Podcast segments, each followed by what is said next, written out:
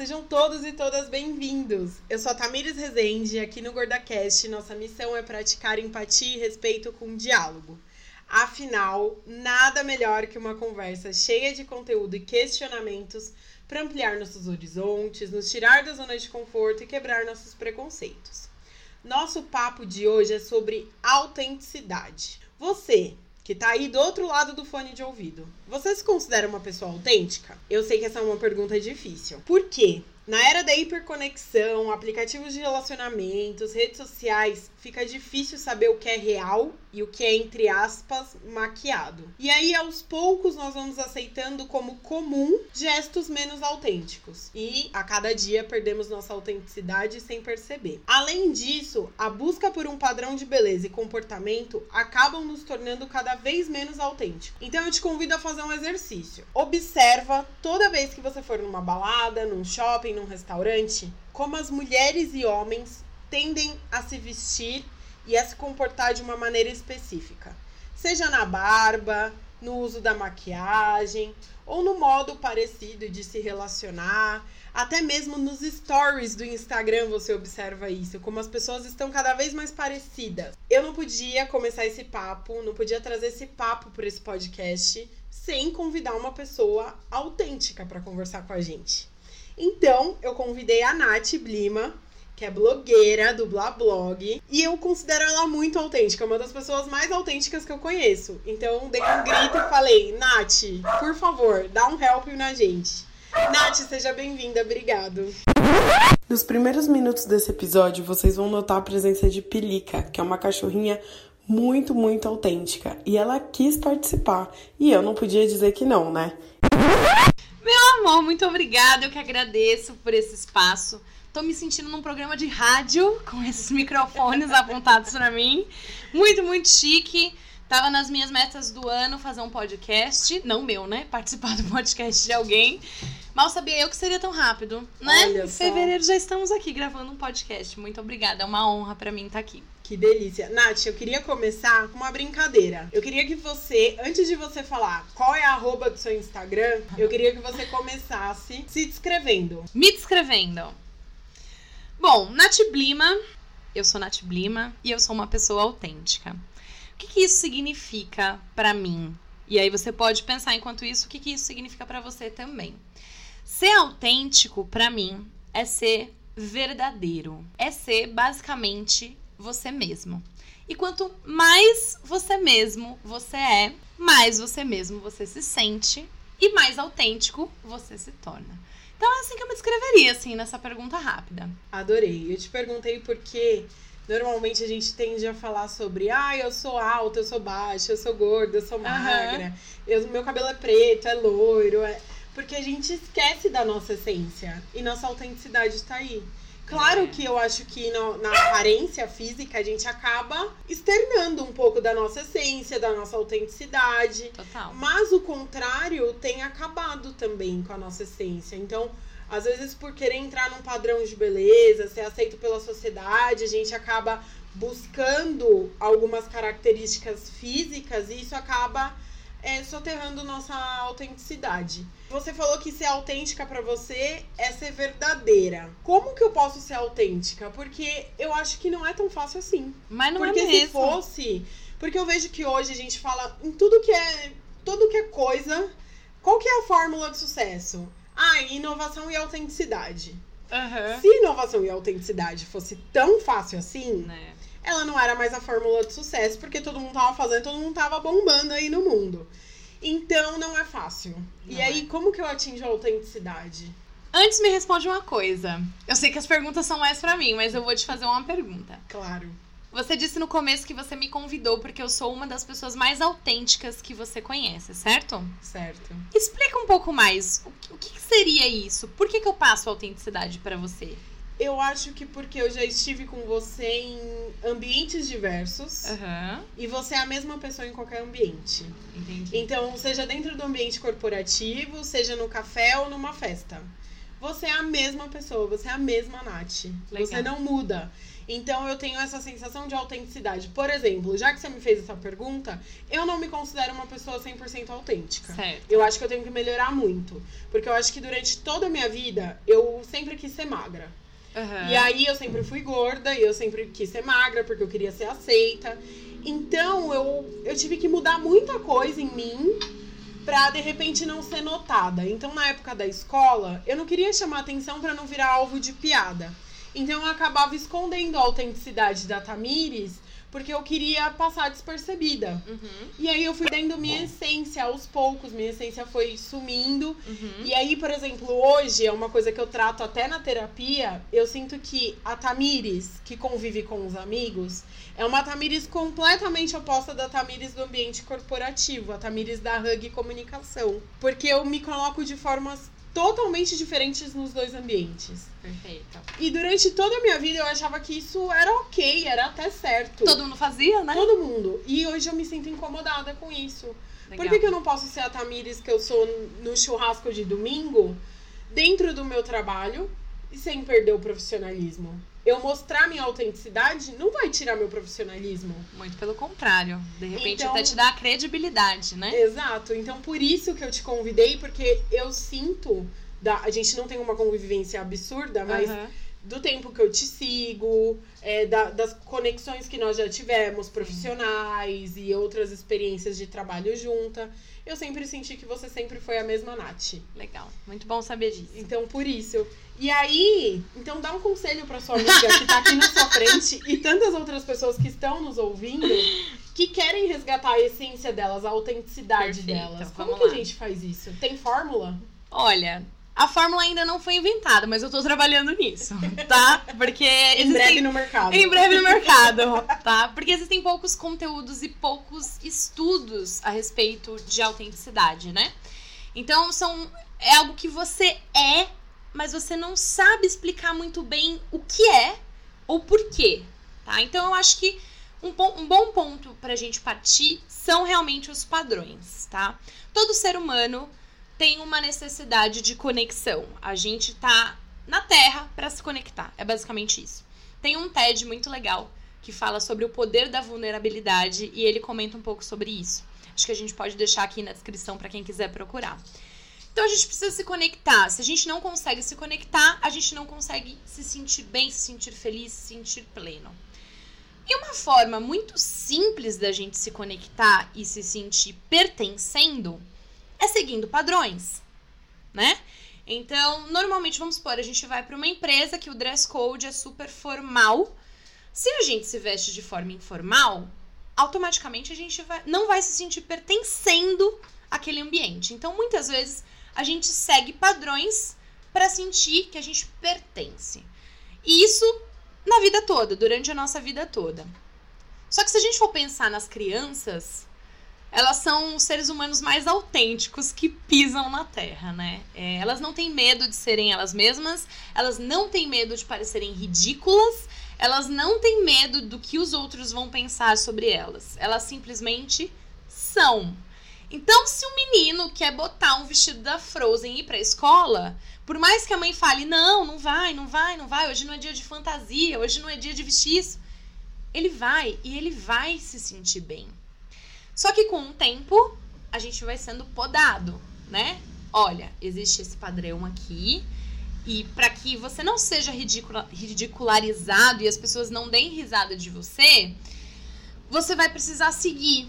E aí, quando você vê, é o que você falou no começo. Tá todo mundo vestindo a mesma roupa, tá todo mundo andando do mesmo jeito, querendo as mesmas coisas, viajando para os mesmos lugares, tirando as mesmas fotos, usando o mesmo preset do Lightroom ou botando o mesmo filtro nas fotos, tá? A gente vai seguindo esses padrões e a gente precisa seguir esses padrões para se sentir aceitos.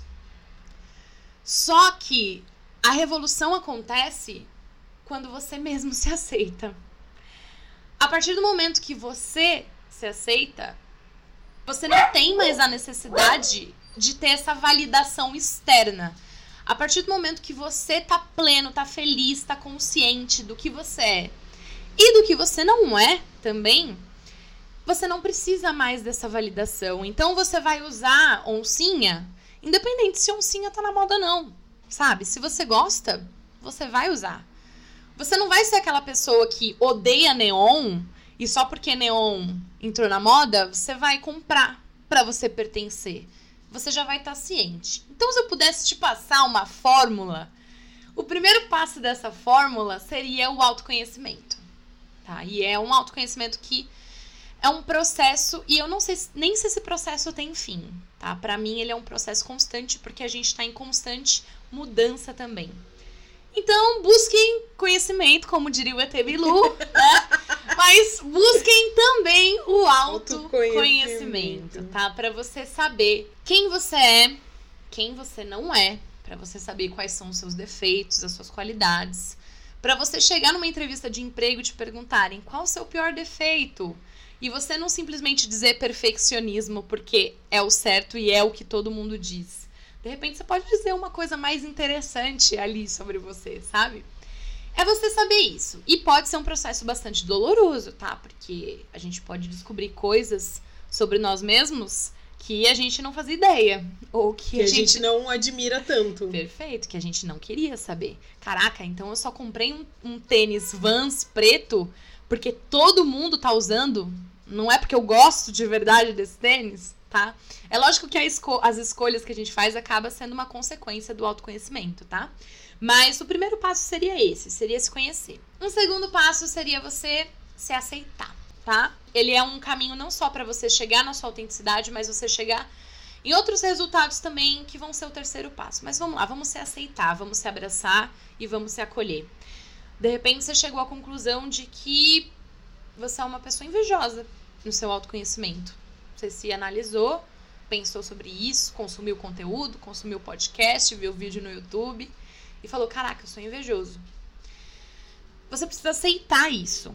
Você precisa entender, você precisa explorar esse sentimento para você entender o porquê você é o que você é. A partir daí você consegue pensar no que você quer ser. Então você viu, putz, eu sou invejoso. Invejoso não é um sentimento. Inveja não é um sentimento que faz bem para mim. Então eu não quero mais ser. Mas não é simplesmente assim, ah, eu não quero mais ser. É você entender da onde que vem isso. É uma necessidade? Como eu posso suprir de uma outra maneira? Beleza, você aceitou? Você entendeu? Aí um terceiro passo, que é mais uma consequência de todo esse processo, é você ganhar autoestima, você ganhar autoconfiança e você ganhar a autenticidade. Tá? A autenticidade seria, para mim, hoje, o último passo desse processo. É uma consequência de tudo Exato. isso, né? É um quarto passo. Você acha que pessoas autênticas, elas estão mais felizes com o próprio corpo, por exemplo? Acredito que sim.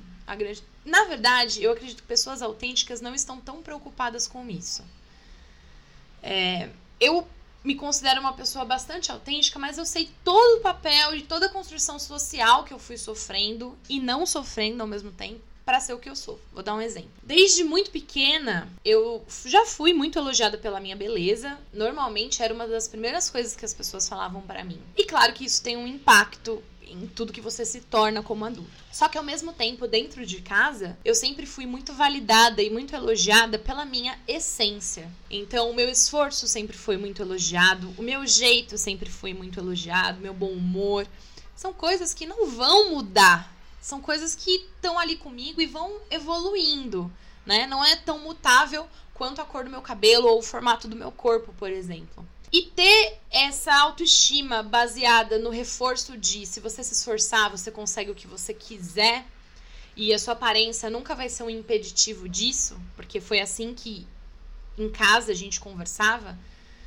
Cara, ele te dá um poder, ele te dá uma força que não tem como você, hoje, adulto, querer ter isso se isso não foi construído na infância. Então, você vai passar pelo processo agora. Mas eu sempre soube que eu poderia conseguir o que eu quisesse. É claro que em alguns momentos eu me sentia desvalidada pelo formato do meu corpo, ou uma autossabotagem que nós mesmas nos fazemos.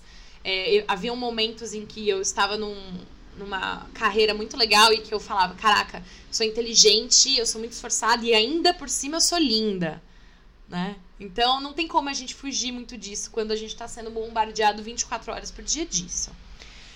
Mas eu sempre soube que o meu esforço me levaria aonde eu quisesse. Então, hoje, eu não penso muito sobre a minha aparência. Então, apesar de eu ter um blog que fala sobre moda e sobre beleza, não é algo que passa muito pela minha cabeça. Eu não, não passo muito tempo da minha vida pensando sobre o meu corpo, a minha barriga. Tanto que às vezes as pessoas me perguntam assim: se você quisesse mudar alguma coisa no seu corpo, o que, que você mudaria? E eu não sei a resposta, porque eu não penso sobre isso, entendeu? Eu não gasto a minha, eu não invisto a minha energia, os meus pensamentos nesse tipo de coisa. Sabe quando alguém te pergunta uma coisa que você nunca tinha parado para pensar antes? Sim. É a sua sensação diante dessa pergunta. É a minha sensação. Só que se você me perguntar algo muito mais complexo com relação à minha essência, provavelmente eu já vou saber te responder. Porque é meio que isso que eu penso a maior parte do tempo, sabe? Sim. Então, não que não necessariamente as pessoas que são mais autênticas não se preocupam com, com o corpo ou pensam sobre isso, porque não tem como a gente fugir. Mas talvez pensem menos. Onde a insegurança anda com a autenticidade?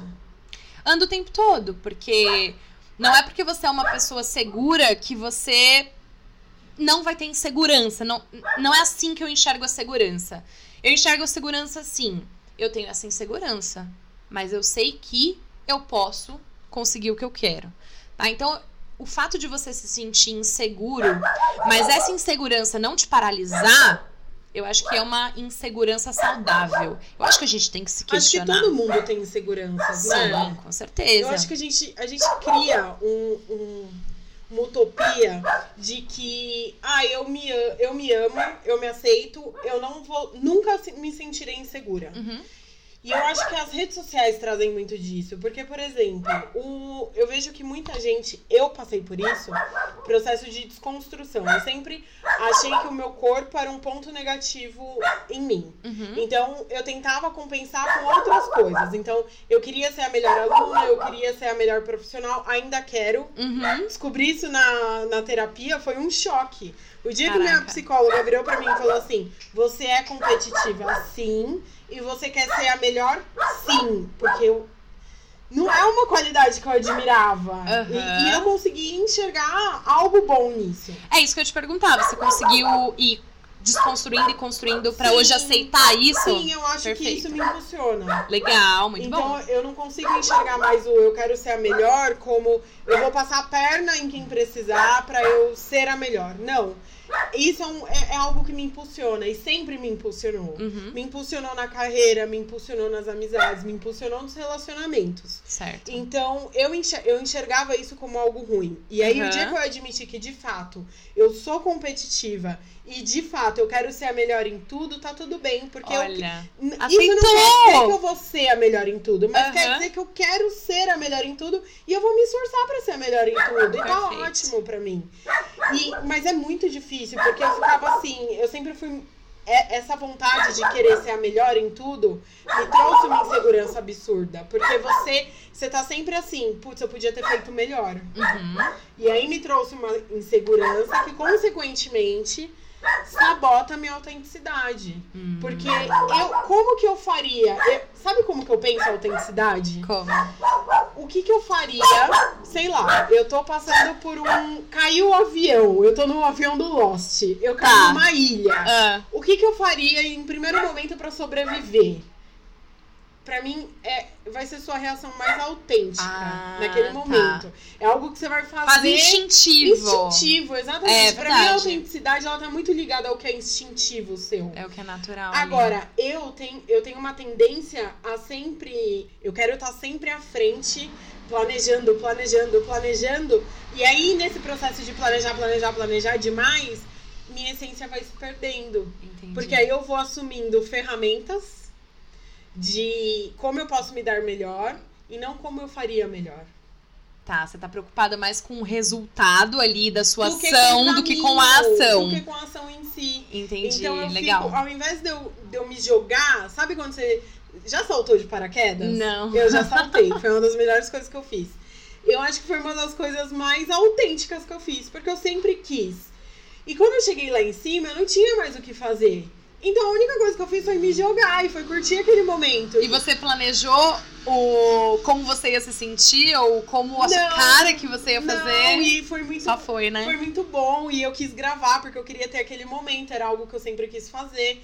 E eu acho que eu coloquei pra fora naquele momento a, a, mais, a essência pura da Tamires. Perfeito. E aí, às vezes, no dia a dia, às vezes a gente. Normalmente a gente tem tempo pra pensar.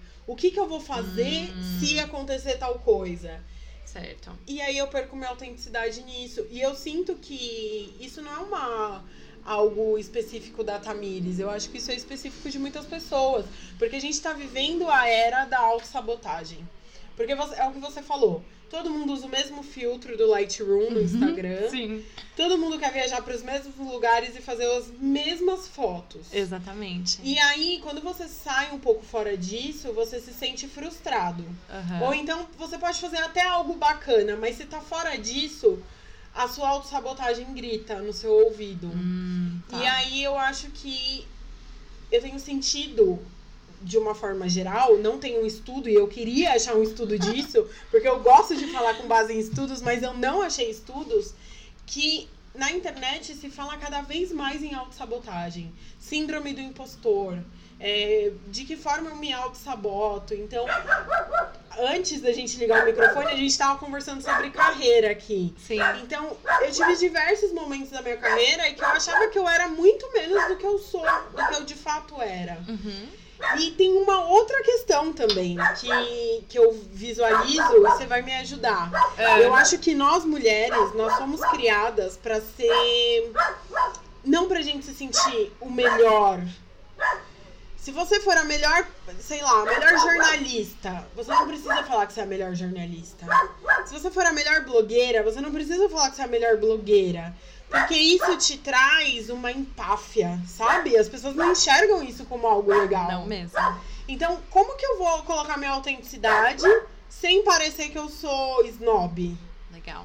Como que eu vou assumir que eu, de fato, eu sou uma profissional foda e as pessoas não vão olhar pra mim de um. Hum, ela se acha, né? Será que ela é tudo isso mesmo? Então, são essas coisas que eu sinto que sabota de uma forma geral a nossa geração. Porque a gente pensa demais. A gente pensa demais. E a gente age menos. Perfeito. A gente age menos por impulso. Fala, se fala tanto de não vamos agir por impulso. E eu acho que tá faltando a gente agir por impulso. eu sinto que tá faltando impulsividade na nossa vida. Porque agora a gente planeja demais. E aí, você me falou antes da gente ligar o microfone que as pessoas te seguem pelo que você é. Porque você é autêntica. Uhum. E aí tá a fórmula do sucesso. Autenticidade e inovação. E aí a gente cai nessa bolha. Meu Deus de do céu, socorro, ciclo! É, porque vira um ciclo. Tudo bem, eu já entendi. Eu acho que nossa geração já entendeu que a autenticidade é muito bacana. E a gente tá disposto a aceitar a autenticidade do outro. Mas a gente não entendeu ainda como colocar essa autenticidade pra fora. É. Eu vi uma frase esses dias que eu achei bem engraçada, que era assim: A sociedade diz assim pra você: seja você mesmo. Aí você é você mesmo. Aí a sociedade diz assim pra você: é, seja você mesmo, só que não desse jeito.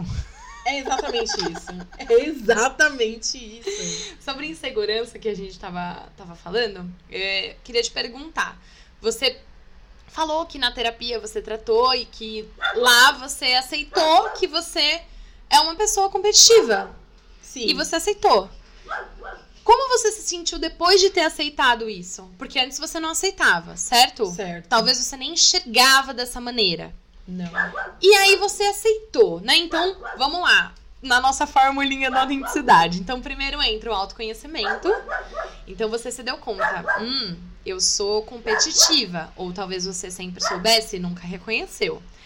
E aí você entrou na segunda fase, que é a aceitação. Caraca, eu sou competitiva mesmo. E aí, o que, aconteceu? Então, eu acho que quando eu aceitei, que primeiro demorou pra eu aceitar, porque minha psicóloga falava, você é competitiva assim. Não, eu não sou. E aí eu ia pra é, erra- terapia. porque é errado ser competitiva, Exatamente, né? é. Imagina. Socialmente é errado você ser competitivo. E aí eu fiquei pensando de eu ficava pensando, eu vou, eu preciso de argumentos pra provar que eu não sou. Mas eu já sabia que eu era. Meu Deus do céu. Olha como a gente perde energia Ai, com coisas desnecessárias. E aí eu fiquei, não, eu, tenho, eu preciso de argumentos para provar que eu não sou. E aí eu vi que não tinha argumentos, porque eu de fato sou. Olha. Eu de fato sou. E eu comecei a me observar em pequenos momentos. Então, assim, ai, saiu. Olha que coisa besta, mas saiu eu de carro e meu namorado de carro para ir pro mesmo lugar. Eu quero chegar antes dele. Olha que coisa idiota, é uma uhum. coisa infantil. Mas é, gente, os nossos instintos são infantis. Uhum. Nossa autenticidade é infantil. É o que ela você falou. É, ela é. Crianças são autênticas. Sim. E aí, o dia que eu falei, tudo bem, eu sou mesmo, eu tirei um peso das costas. Porque eu acho que eu negava e eu queria provar a todo momento acho que nem tanto para ninguém, porque ninguém nunca me apontou como, ai, você é competitiva demais. Nunca isso tive... faz mal, isso é horrível. Exatamente, não. Mas eu acho que para mim, eu tentava provar para mim mesma a todo momento que eu não sou competitiva. Então toda vez que eu me sentia frustrada porque de repente alguém colocou no mundo uma ideia que eu tive antes de mim e eu queria ter saído na frente, eu ficava, não, você não é competitiva. Não é porque você é competitiva que você tá frustrada. E aí eu tirei um peso das costas, porque aí quando eu me sinto frustrada porque eu, entre aspas, perdi aquela disputa, ah, tá tudo bem, a gente não ganha tudo, né? Perfeito. É aí, é aí, entendeu? Você aceitou. E isso, hoje, você. Eu fico pensando o tanto de energia que a gente gasta tentando negar coisas que nós somos. Só que às vezes não nos convencer. Ou a gente não quer ser. Olha o tanto de energia que você tava gastando. Demais. Procurando argumentos com a psicóloga para você provar para ela. Não era nem para você exato, ali. Exato. Mas para provar para ela ali que, não, eu não sou competitiva. E a partir do momento que você aceitou isso, que você abraçou, cara, isso te dá mais autoconfiança. Não tem como não dar. Você fica mais confiante. Você fala, olha, eu sou competitiva mesmo. E aí você aprende a lidar com as consequências negativas daquilo ali. Ou seja, você cresce, você evolui, você amadurece. Então, por exemplo, falando sobre insegurança, eu também sou professora de oratória, né? E às vezes, assim, eu não sei.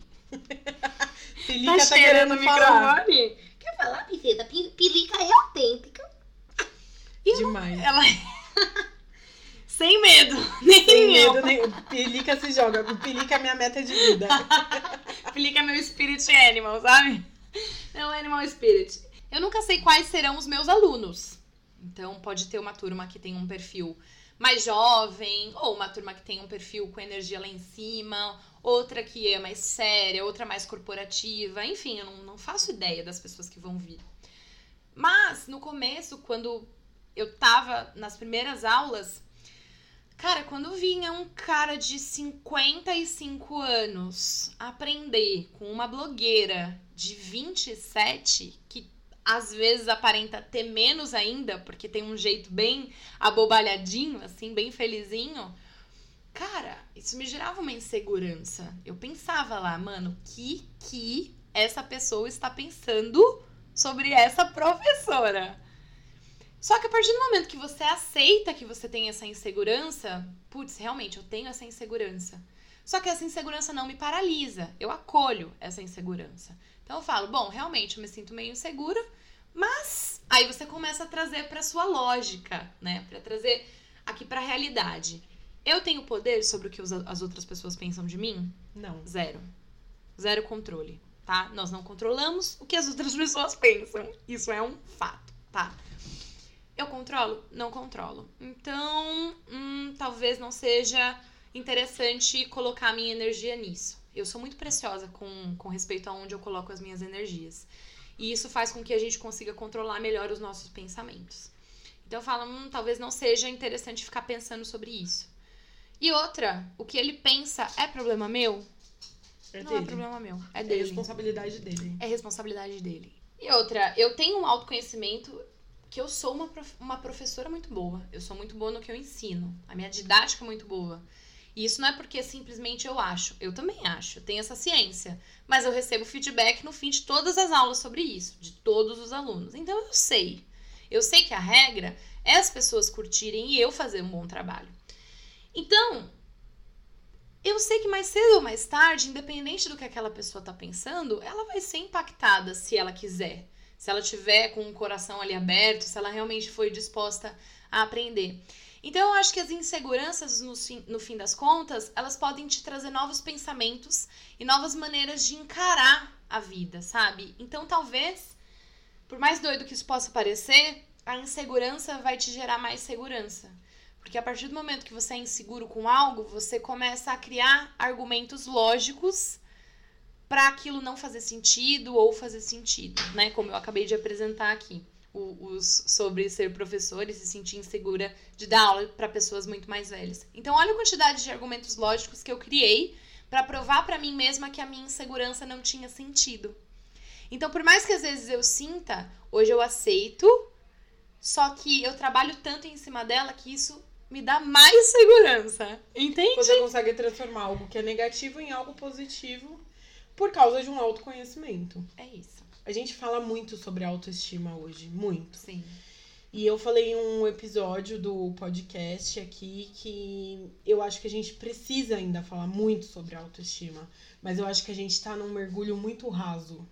A gente precisa Tá, mergulhar muito. mais a fundo dessa autoestima. É muito raso. Porque eu sempre escutei, eu, eu tive várias fases da minha vida. Eu tive a fase que eu queria porque eu queria ser magra. Uhum. Aí um dia eu entendi que eu não ia ser magra. Não faz parte do meu biotipo.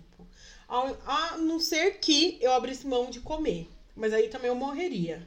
Não é legal. Então não é legal. Então não, não é uma realidade pra mim, não era essa. Então eu aceitei que eu ia ter que aceitar meu corpo, mas eu ainda não era feliz com isso. Uhum. E aí, depois de um tempo trabalhando com essa questão de autoestima, falando sobre autoestima, eu entendi que a minha autoestima, ela não tem que estar ligada à minha aparência. É E isso. a gente esquece disso, Nath. Esse é o segredo que vale um milhão de reais.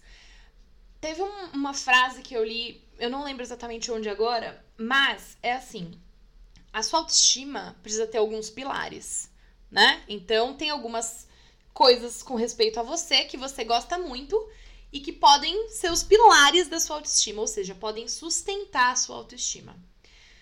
Seria sábio um desses pilares ser algo tão volátil quanto uma aparência? Então quer dizer que quando você ficar velha, você não vai ter autoestima? Porque vamos combinar também, a gente pode sair daqui e sofrer um acidente de carro, ter o nosso corpo 90% queimado. Eu sei que é muito trágico, mas é só dando um exemplo. Mas é real. E aí, acabou? Desmoronou o pilar? Já era? O seu pilar, ele tem que ser construído com coisas sólidas. E coisas sólidas só estão na essência. Porque a essência a gente não muda. É claro que uma coisa ou outra a gente vai mudando, mas quem a gente é de verdade, quem a gente se sente bem sendo, Nasceu não com a muda. gente. Exatamente. Então, por exemplo, nos meus pilares hoje tá a minha espontaneidade. Cara, eu sou espontânea, eu sou assim. Já foi um problema pra mim.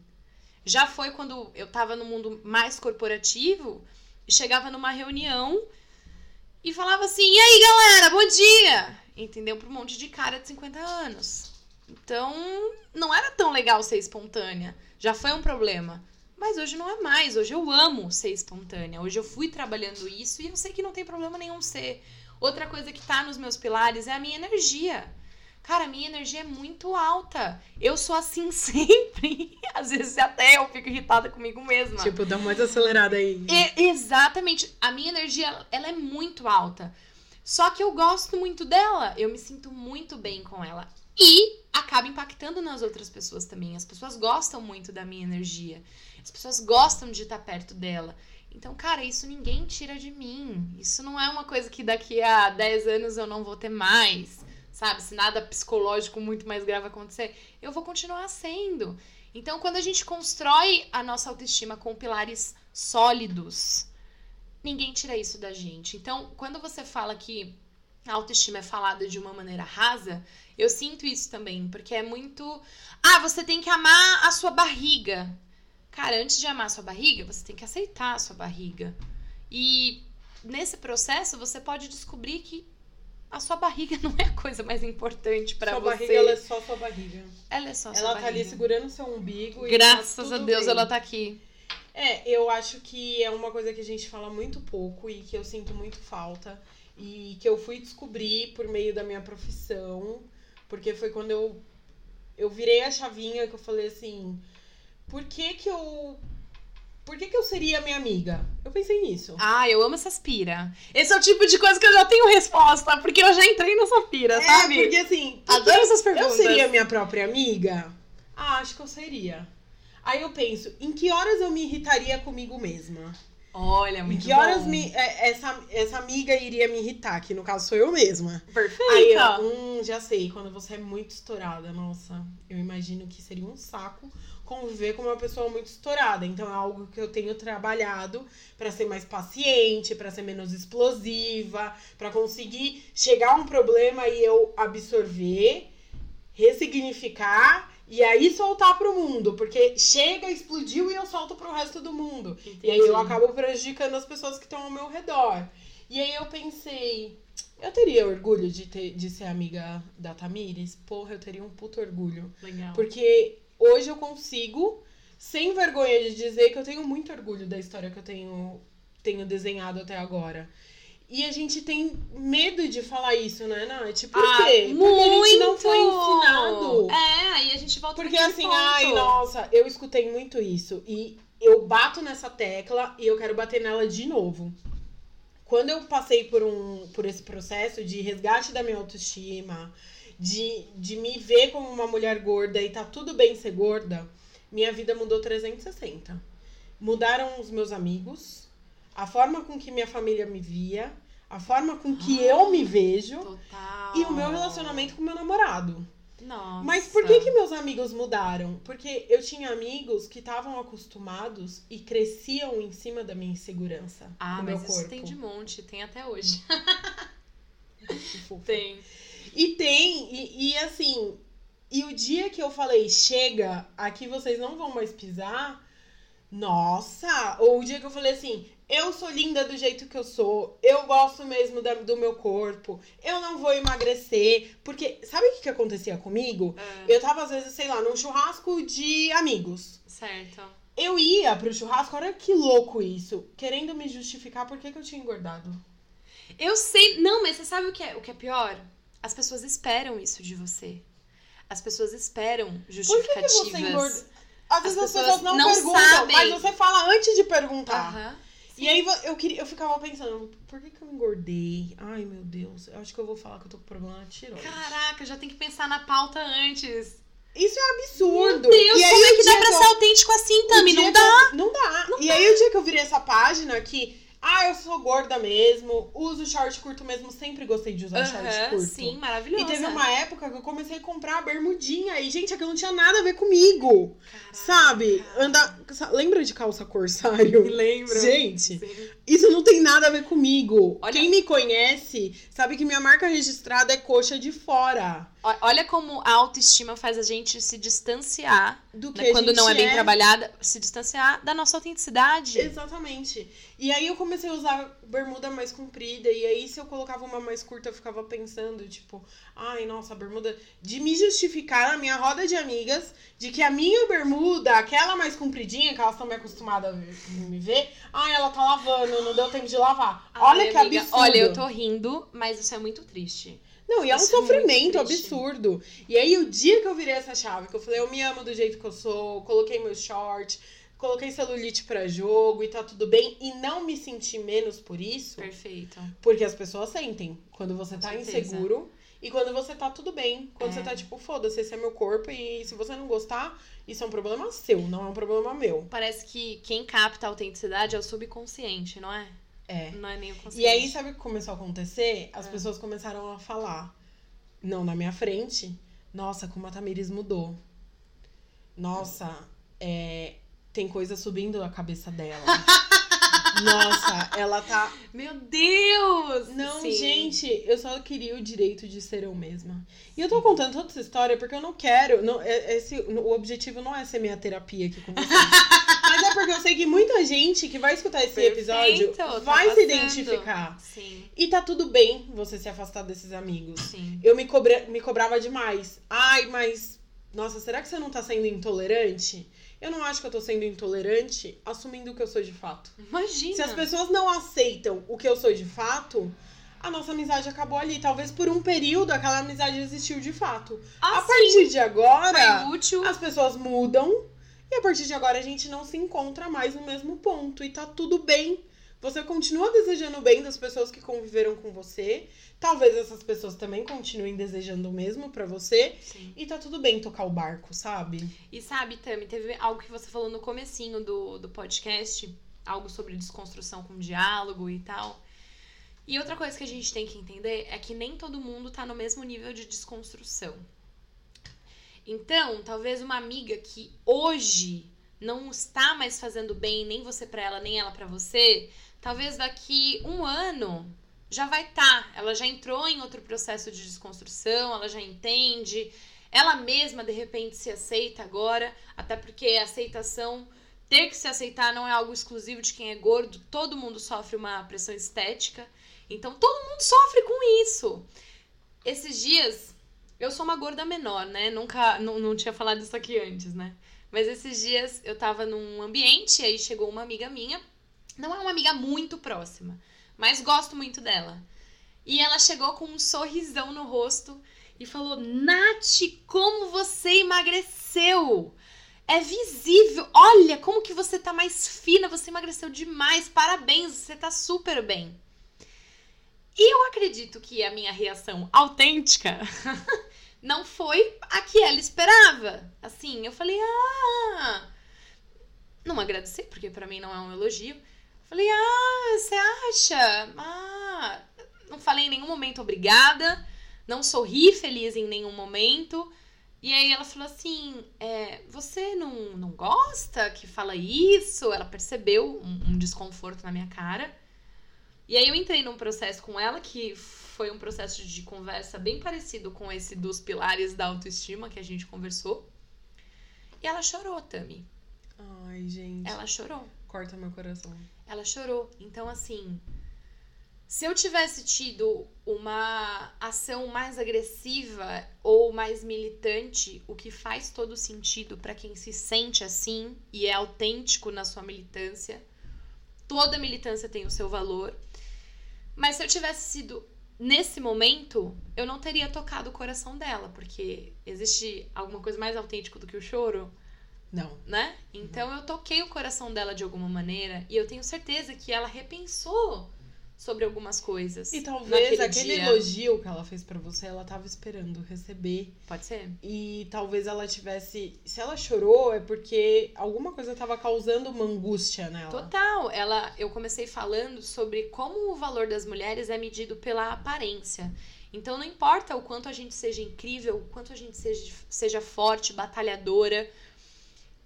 Não importa se a gente não for bonita. Não importa para a sociedade se a gente não for bonita. Então, eu entendo que ela tenha falado aquilo como uma forma de elogio, mas para mim já não era mais importante a minha aparência. Aí toda a conversa começou em torno disso. E aí em um momento ela mencionou para mim que se pesava duas vezes por dia. E ela é uma pessoa magra. E é uma angústia isso pra ela. Com certeza, porque toda vez que ela pisa naquela balança, ela tá esperando uma validação. E é uma validação dada em números, né? E não é o número que ela quer ver. E ela já sabe toda vez que ela sobe. Então é quase um instrumento de tortura aquilo. E ela é magra. Entendeu? Então, essa essa essa necessidade de aceitação, cara, o quanto isso não faz mal para todo mundo. Sim. Entendeu? E naquele momento ela chorando ali, eu vi que, cara, o que ela precisa e o que muitas pessoas precisam é ter um pouquinho mais de profundidade quando for tratar de autoestima, sabe? Eu acredito que nós estamos aqui exercendo um papel muito importante nisso, né? De, de trazer a autoestima não só mais como uma. qual é o melhor contorno pro seu tipo de rosto, ou qual o melhor penteado pro seu cabelo curto, mas tipo, como você pode ser você mesma e gostar de você, né? Acho e que... tá tudo bem também, tá né, Nath? Bem. Buscar, por exemplo, ah, eu tenho. Eu sou vaidosa. Eu uhum. sou muito vaidosa.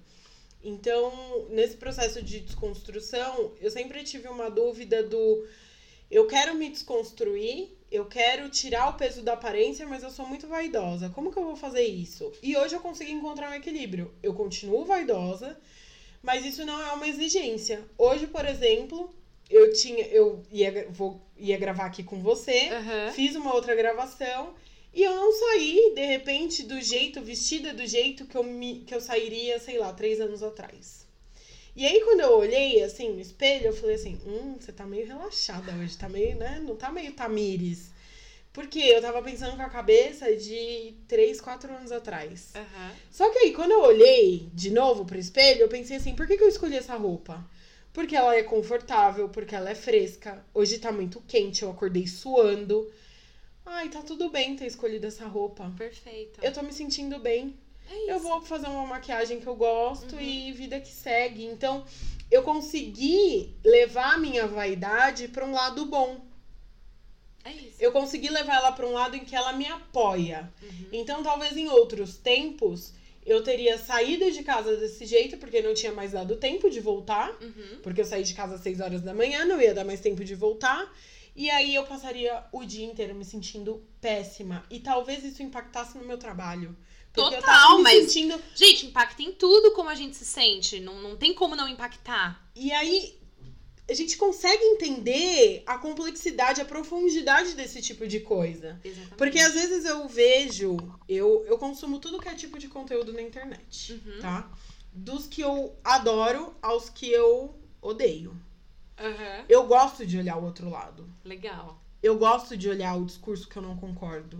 Interessante. Porque bom. eu acho que eu nunca vou ter um contraponto se eu não entender quem, é, quem tá do outro lado tá falando. Uhum. Se eu não abrir o ouvido É. Pra quem pensa totalmente contrário de mim, eu nunca vou ter um contraponto dessa pessoa.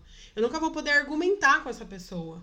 Eu nunca vou poder conversar com essa pessoa. E aí você vira uma pessoa intolerante. Sim. Então eu consumo conteúdos que eu não gosto também. Porque eu quero entender o que passa na cabeça das pessoas. Por que, que, por que, que uma pessoa acha que é natural ela se pesar duas vezes por dia e ela deitar à noite e falar assim: amanhã eu vou diminuir 300 gramas? Sim. Por que, que é natural pra ela? Por que, que é natural pra uma pessoa passar o dia inteiro na internet compartilhando fo- é, foto e de marmita fitness e de receita? E por que, que é natural pra uma pessoa falar assim: olha, se você quer fazer uma dieta, você tira uma foto sua pelada, manda pra sua amiga, e se você sair da dieta, ela divulga seu nude. Por que, que pra uma pessoa é natural isso? Eu quero entender. Eu acho isso um horror. Sim. Eu acho isso o cúmulo do absurdo. Uhum. Mas eu preciso entender por que, que ela fala isso. Por que, que isso é uma realidade pra ela? E porque ela fala de uma maneira tão natural. Por que, que pra ela é Ela tá natural? sendo autêntica, é de certa forma, não é? dela. Quando a pessoa fala cospe o chocolate, tá sendo natural pra ela. Ela acha até que é engraçado. Ela faz isso. O que que tá passando? Ela faz isso. O que que tá passando pela cabeça de uma pessoa que pensa isso? Interessante. Então eu gosto de consumir esse tipo de conteúdo pra entender é, em, em que lá, é, em que ponto nós estamos, porque eu acho que tem uma questão muito importante também que mexe também com a nossa autenticidade. É, nós somos uma unidade, uma pessoa, mas a sociedade ela é enorme e ela tem um impacto gigante na sua vida e ela não vai mudar na mesma velocidade que você. Não. Então, hoje, por exemplo, eu vejo diferenças brutais entre a forma com que eu penso e com que meus pais pensam. Total, total. E aí, às vezes, eu me via em momentos de assim, ai, não acredito, eu amo tanto minha mãe, amo tanto meu pai, não acredito que eles estão falando isso. E de querer brigar, e de querer argumentar, e de. Mas não, a gente precisa entender, a gente também precisa respeitar a autenticidade do outro, por mais que a gente não julgue uma autenticidade positiva. Mas é a realidade do outro, né? Sim, com certeza. Como que a gente vai ser autêntico se a gente não aceita o outro? É, é aquilo que, a gente, aquilo que eu falei da frase, né? A sociedade fala, ah, seja você mesmo. Mas aí, quando você é você mesmo, você não tá do jeito que a sociedade quer que você seja. Pô, peraí. Então eu só posso ser eu mesmo se for algo que todo mundo vai aceitar? É, tem esse, tem, tem esse ponto também. É, e é muito difícil. E aí a gente tá sempre bus- buscando é, afirmação no outro e aprovação do outro. E eu acho que isso é natural, gente. Isso é uma outra coisa que eu descobri na terapia. Eu tô sempre buscando a aprovação de algumas pessoas da minha vida. Por exemplo, meu pai.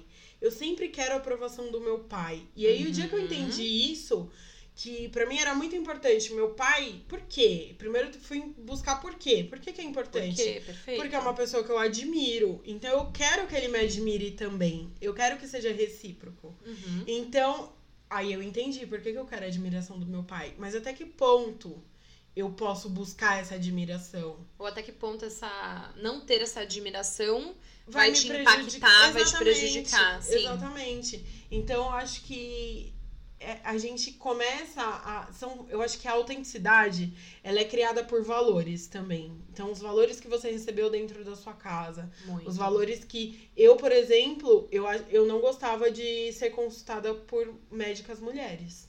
Ah, é? Porque minha mãe sempre falou que ela não ia em médicas mulheres. Caramba. E eu cresci ouvindo que ela não ia em médicas mulheres. Qual que foi o meu instintivo? O meu valor? Eu não vou em médicas mulheres. Sim. Perdi a conta das vezes que eu desmarquei consulta porque era com uma mulher. Isso é absurdo, é? A Tamires feminista tá falando isso? Sim, eu já pensei assim um Sim. dia. Ah, não, mas. E hoje é difícil eu passar com um homem, hein? Sim. Hoje eu, eu percebi que eu tô num movimento de tipo assim, eu vou com- eu quero comer um pão de leitinho com Nutella. Gente, vocês conhecem alguma mulher que faça tudo eu quero de uma mulher? Eu também, eu quero pintar a casa, eu tô pesquisando mulher. mulher, pintora. Exatamente. Então, Sim. assim, é, é um valor. E aí, hoje eu falo pra minha mãe e falo, mãe, isso daí é ridículo. Eu tenho uma amiga que acabou de se formar em medicina, que é uma médica incrível. Mãe, isso é ridículo. Ela ainda não se consulta com médicas mulheres. Sim. E eu tenho que respeitar isso. Sim. Porque é o que é dela. É. Eu, eu, não, eu não tem como eu me desconstruir, desconstruir minha mãe, meu pai, meu tio, minha tia, meu avô, minha avó. Não, e a sociedade inteira. é, desconstruir você já contra- dá trabalho. É, eu trago contrapontos pra eles. Tipo, Sim, por que, que você pensa desse jeito? sim. Ah, porque. Não, pai, você tá pensando errado. Ó, pensa do meu. Vamos pensar do meu jeito. Se- É. E se a gente achar um meio termo? Eu acho isso é positivo, mas não adianta a gente querer mudar o outro, ao mesmo tempo que não adianta a gente querer a aprovação do outro a todo momento, porque nós somos diferentes. O meu pai, ele é muito, muito, muito autêntico. Ele é muito ele mesmo. E, e ele simplesmente tá cagando pro que os outros vão achar ou deixar de achar. Só que isso não significa que ele só pense coisas bacanas. Então, um dia, faz alguns anos já, a gente tava, tava na sala e tava passando uma notícia sobre um estupro. E o que, que a sociedade, no geral, faz? Sempre culpa a vítima, né? Sim. E o meu pai estava reproduzindo esse, esse mesmo pensamento. Ele pensava assim. Então ele falou sobre a roupa da moça, né? Então, Natural. natural. Não, não sei se é natural ou se é comum. Tô- Comum. co- Eu acho que é, natural não, é, É, comum. é. E aí, eu poderia. Eu acho que você tem que também ser verdadeiro você mesmo. Eu poderia falar, pai, que ridículo, que absurdo, e xingar meu pai, e achar um absurdo. E... Só que pra mim, isso, nas minhas relações, só me afasta de pessoas. Então eu falei assim, pai, mas tem estupro na Arábia, na Arábia Saudita, onde as mulheres só usam burca. E aí ele falou, é mesmo, né, fia? É mesmo. Então não, não tem sentido, né? Porque. E aí ele se deu conta do quanto o comentário que ele tava fazendo naquele momento não tinha sentido. Era, era um comentário péssimo, era um comentário horrível. Talvez ele não tenha se dado conta do quanto horrível era. Mas era um comentário que estava errado, certo? Então, eu, eu me sinto, às vezes. Eu problematizo muito as coisas e me sinto, às vezes, na responsabilidade de problematizar tudo. Eu também sou assim. É, eu acho que uma vez você joga a luz numa Então, coisa, É. ela nunca mais se apaga. Então, É, então, só que aí eu percebi que eu não posso exigir do outro o mesmo nível de des- desconstrução que eu tenho. E aí eu começo a me a pensar como foi pra mim. E hoje em dia a informação tá aí pra quem quiser, né, se informar. Então certas coisas não tem mais como a gente passar pano. Mas por outro lado, em outros pontos, essa menina, por exemplo, que se pesa duas vezes por dia, Cara, pra ela, foi a primeira vez na vida dela que alguém não achou incrível ser elogiado porque emagreceu. Entende? Para ela foi algo completamente novo, ela não soube lidar. Então, como que eu vou exigir que ela saiba alguma coisa, sendo que todas as esferas que rodeiam a vida dela, a esfera social, a do trabalho, enfim, todas elas dizem que o que ela fez foi certo e incrível. Olha que pira, é uma pira louca. É, mas é legal isso, Nath. É o que eu amo! Porque a gente se coloca, a gente se tornam pessoas mais empáticas. Sim.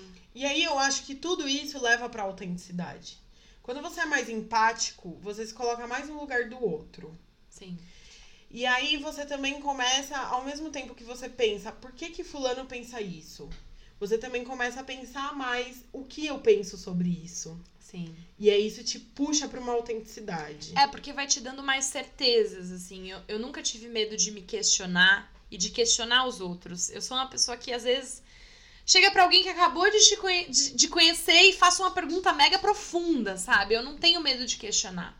Porque é só questionando que as respostas aparecem. Mas eu percebo que as pessoas têm medo de se questionar. E é legal também pensar que, por exemplo, ser autêntico, hoje a autenticidade, quando você fala, ah, tal pessoa é autêntica, tal pessoa é autêntica, às vezes é levado para o lado de ser diferente. Né? Ah, aquela pessoa se veste, combina estampa e cor e não tá nem aí. Caraca, ela é autêntica. Ser autêntico não necessariamente é ser o diferentão, tá? Ter a casa diferentona, ter, enfim, a vida diferente, o lifestyle diferentão. Ser autêntico é você ser cada vez mais você mesmo e uma versão melhor de você mesmo. Inclusive, é um dos propósitos do Blablog. É, é, o Blablog existe para que as pessoas possam ser melhores versões delas mesmas. E a gente só consegue ser uma versão melhor de nós mesmas entrando naquela, naquela formulinha da autenticidade. Então, se conhecendo, se aceitando e de repente até se amando. Teve outra coisa que você falou que eu queria entrar um pouquinho mais em detalhes, porque para mim foi uma desconstrução bem grande, que é a questão de se cuidar. Então, normalmente, quem não está num padrão de beleza, principalmente de corpo, quem não é magro, as pessoas falam: ah, você tem que se cuidar, você tem que se cuidar. E eu também pensava isso, né? Eu pensava: caraca, eu tenho que me cuidar mais. E a minha alimentação é relativamente boa. Eu faço exercícios físicos com bastante frequência, amo inclusive. E eu, caraca, como assim as pessoas estão falando que eu tenho que me cuidar? Nossa, mas eu me cuido tanto. Eu faço tanta autoanálise. Eu cuido, eu acolho tanto os meus pensamentos, eu acolho tanto as minhas inseguranças, as minhas incertezas. Cara, eu amo tomar um banho e dedicar cada parte do banho para uma parte diferente do meu corpo. Eu amo ver uma série, eu amo preparar uma comida para mim mesma. E aí eu comecei a pensar em como uma mãe ou um pai cuida de um filho. O que, que é cuidar dessa criança? No fim das contas, eu cheguei à conclusão que se cuidar, que cuidar é dar amor, né? E aí, por aí você tem várias ações que você toma, né, com respeito a essa criança, por exemplo. Você cuida da roupa dela, você deixa a criança limpa, você estuda com a criança, você faz a lição de casa, enfim, uma porção de coisas. Mas no fim das contas, cuidar é dar amor. Então hoje eu não permito que ninguém fale isso para mim. Isso é uma coisa que me ofende muito. E não ofende no sentido, ah, eu fico chateada e não sei o quê. Ofende porque tá errada.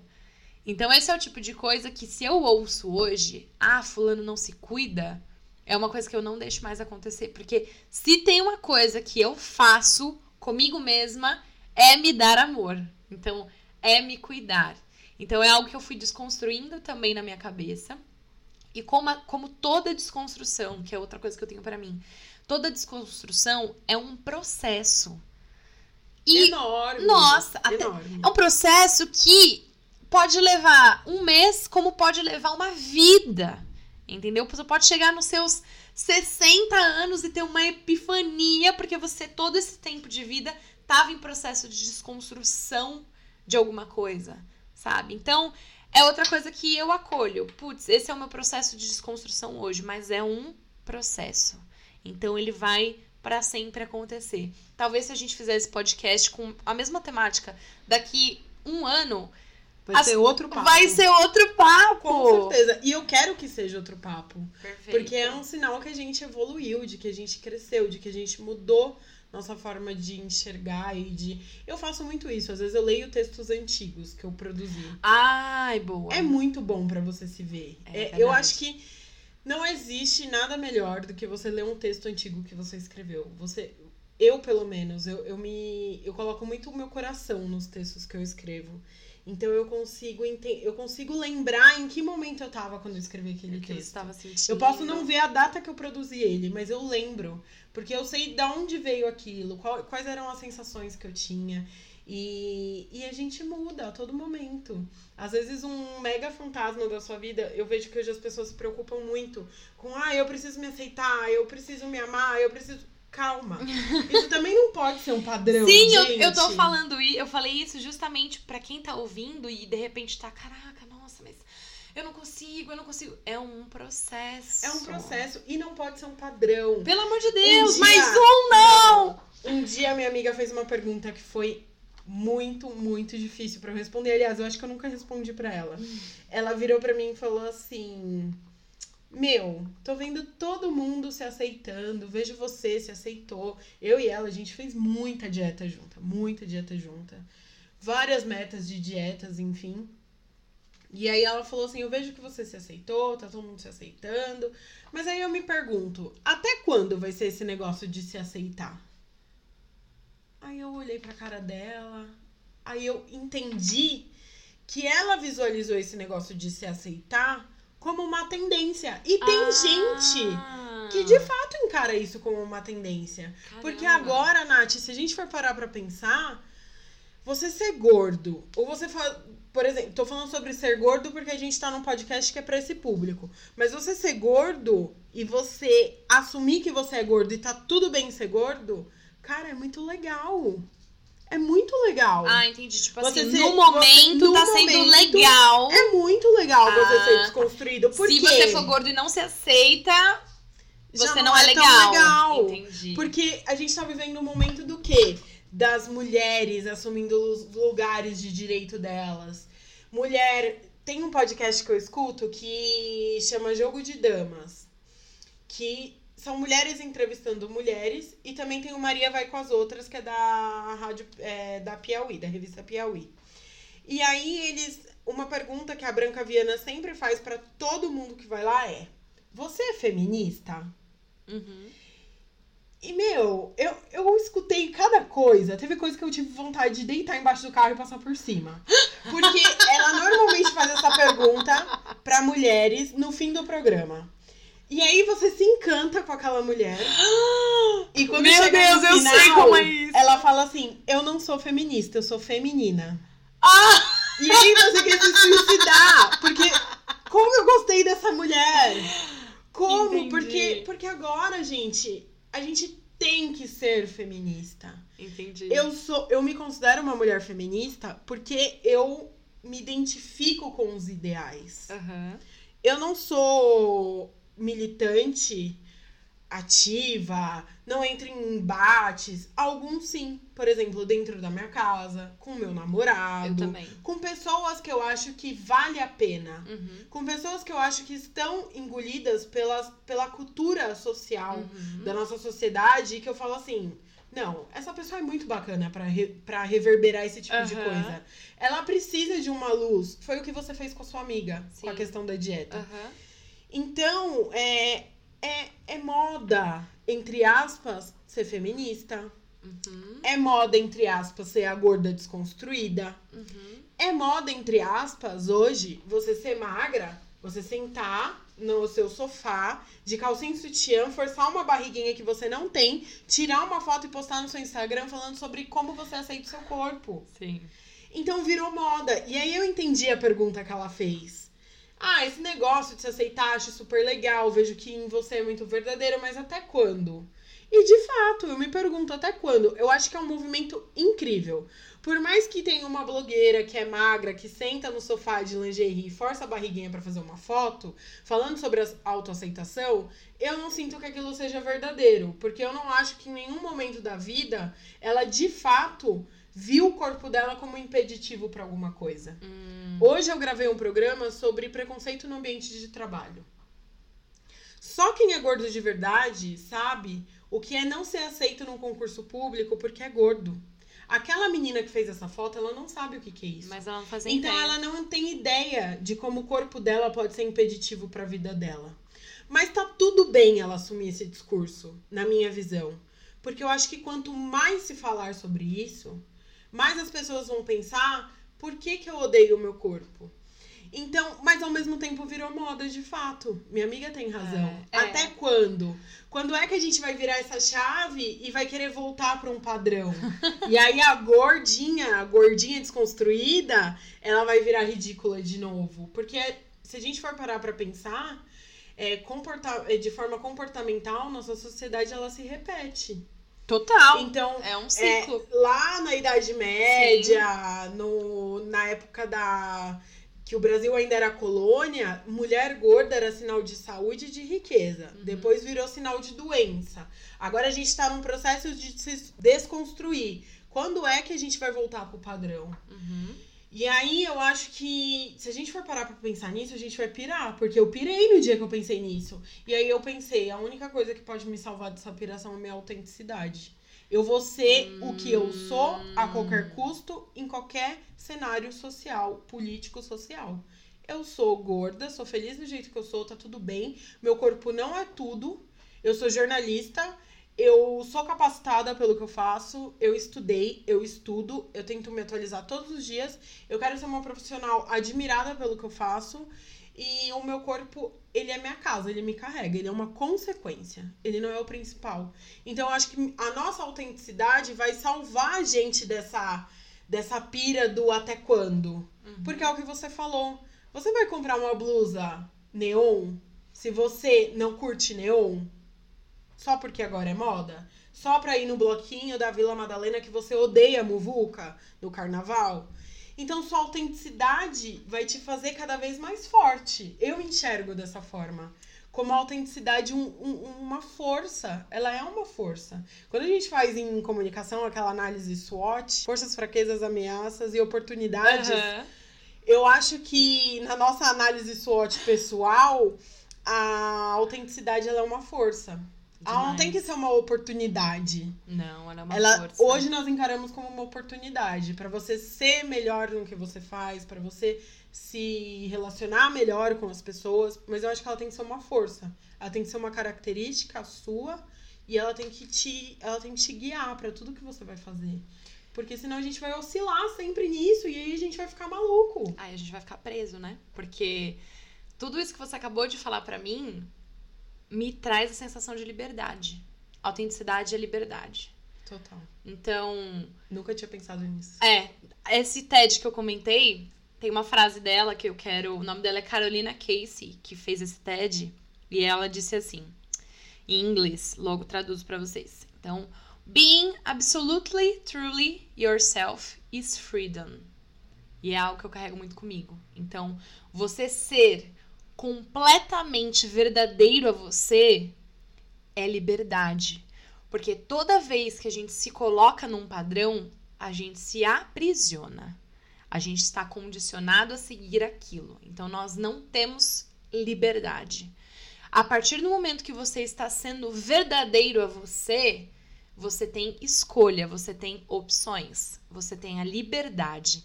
Então eu tenho a liberdade para escolher comprar ou não uma blusa neon para ir no bloquinho na, vida, na Vila Madalena. Aliás, eu tenho todas as opções que essa que esse momento pode me dar. Então eu posso ou não ir no bloquinho. Eu posso ou não ir num bloquinho na Vila Madalena. Eu posso ou não ir com a blusa neon. Então eu tenho essa liberdade de escolha, de decidir o que eu quero. E cara, isso tem preço? Não. Não tem preço. É, é autoconhecimento, autoestima, autenticidade leva sempre pra liberdade, né? Eu nunca tinha pensado nisso. Olha só que beleza. Olha o que então, esse nosso papo trouxe. E é verdade, eu acho que eu acho que a gente pode até finalizar com essa frase que todos os caminhos do auto autoconhecimento, autoestima e autenticidade, eles nos levam pra liberdade. Eu acho que é, é muito real isso. Vamos pensar então, pra gente fechar, porque a primeira pergunta que você me fez é: tem uma fórmula? E aí a gente tava aqui discutindo se tem uma fórmula ou não. Eu falei o que eu penso, eu falei o que, né, o que a gente foi conversando. E aí eu tinha colocado aqui: o autoconhecimento te leva à aceitação. E a aceitação te leva à autoconfiança, autoestima ou autoamor. Será que autoconfiança, autoestima e o autoamor te leva à liberdade? Total.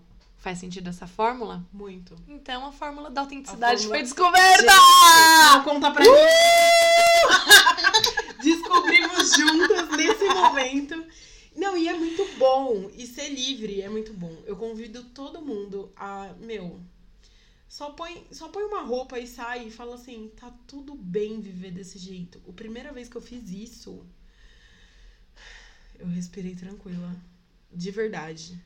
O dia que eu saí e fui pra um churrasco sem ter que me justificar por que, que eu engordei ou porque eu sou gorda, eu respirei tranquila. Eu curti, eu vivi. Eu acho que fazia muito tempo que eu não vivia desse jeito. E eu não quero mais abrir mão de viver desse jeito. Porque uma vez que você prova o doce, você não quer mais. Você não quer mais largar a mão. Amiga, você se sentiu liberta. Você se sentiu livre. Totalmente, totalmente.